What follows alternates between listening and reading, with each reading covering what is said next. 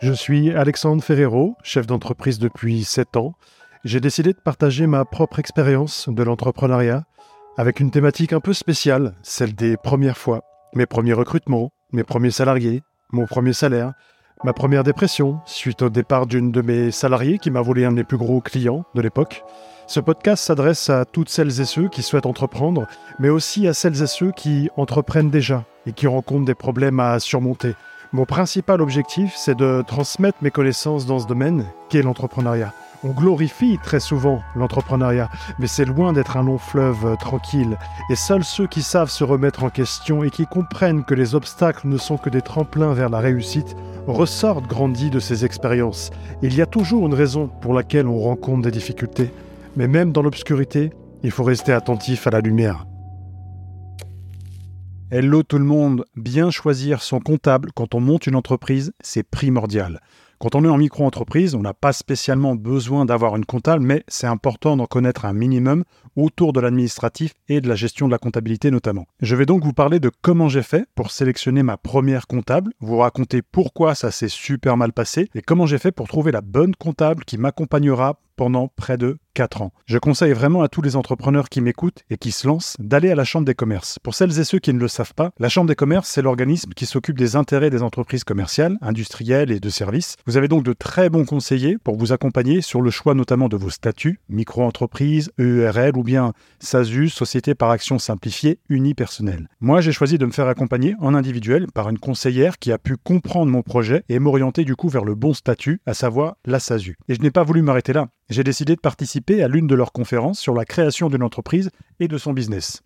Et c'est là que j'ai pu rencontrer ma première comptable. Elle intervenait beaucoup durant la conférence et j'ai trouvé ses interventions intéressantes et pertinentes. Et je vais me rendre compte avec le temps qu'en réalité elle parlait beaucoup plus qu'elle n'agissait. J'ai donc pris contact avec elle à la fin de la conférence pour lui proposer de m'accompagner dans la gestion de ma comptabilité je n'y connaissais absolument rien et j'ai voulu faire confiance à une inconnue. C'était une grave erreur car même si vous n'y connaissez rien, vous ne devez pas confier votre projet et votre compta à n'importe qui. Pour la faire très courte, c'était quelqu'un qui était très mal organisé et qui m'avait communiqué de mauvaises informations. En fait, elle se disait experte, mais elle ne faisait que lire des informations sur Internet qu'elle me répétait et qu'elle répétait à ses clients. Avant même de signer un contrat avec elle, elle m'avait réclamé de l'argent alors qu'elle n'avait pas été très claire dans sa démarche et dans son accompagnement. Bref, elle m'a fait perdre du temps, et de l'énergie, et surtout je commençais à facturer avec mes clients, donc c'était important pour moi que je puisse trouver quelqu'un de confiance. Je sentais au fond de moi, de par sa manière de fonctionner, que ce n'était pas la personne qui me fallait et qui correspondrait à ma société. Il faut vraiment faire confiance à son instinct quand on est entrepreneur, et là j'ai décidé de me faire confiance, c'est-à-dire de ne pas choisir cette personne. Je me suis donc dirigé vers une autre personne en qui j'avais confiance. Cette personne que je connaissais avait d'ailleurs travaillé avec moi dans une ancienne entreprise quand j'étais salarié et en qui j'avais déjà confiance. Je connaissais ses méthodes de travail, je savais qu'elle était méticuleuse et très organisée, c'est important quand quelqu'un gère justement votre comptabilité. Elle revenait d'un burn-out et n'avait plus forcément envie de travailler pour une grosse PME. Je lui ai présenté mon projet, elle a cru en celui-ci et connaissait aussi ma détermination et a donc accepté d'être ma première comptable. Je dois dire avec sincérité qu'elle a été bien plus que ma comptable. Elle m'a beaucoup apporté également notamment sur l'aspect juridique des contrats avec mes collaborateurs et dans bien d'autres domaines également. Nous avons travaillé ensemble, vécu des hauts et des bas avec l'entreprise, surmonté de nombreuses crises, mais c'était quelqu'un de fidèle et de très professionnel. Je dis j'étais, car au bout de 4 ans, elle a décidé de partir pour d'autres projets qui étaient importants pour elle et à ses yeux. Je savais que ça allait être difficile pour moi de trouver une personne aussi investie qu'elle et organisée, alors j'ai décidé cette fois de me tourner vers un cabinet comptable. Le choix du cabinet comptable est aussi important que si vous deviez choisir une comptable.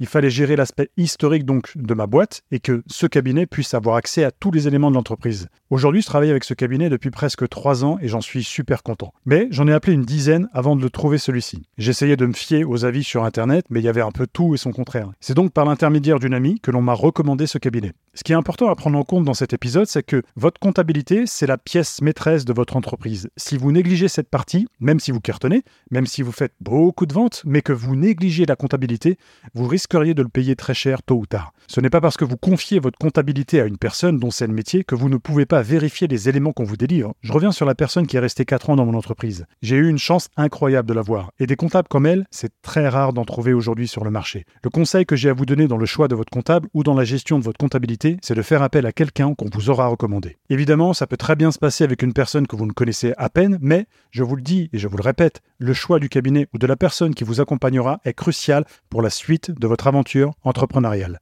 J'espère que cet épisode vous a plu. Faites-vous accompagner, mais de manière intelligente, et surtout, renseignez-vous avant de foncer tête baissée comme j'ai pu le faire en sélection la mauvaise personne et donc ma première comptable.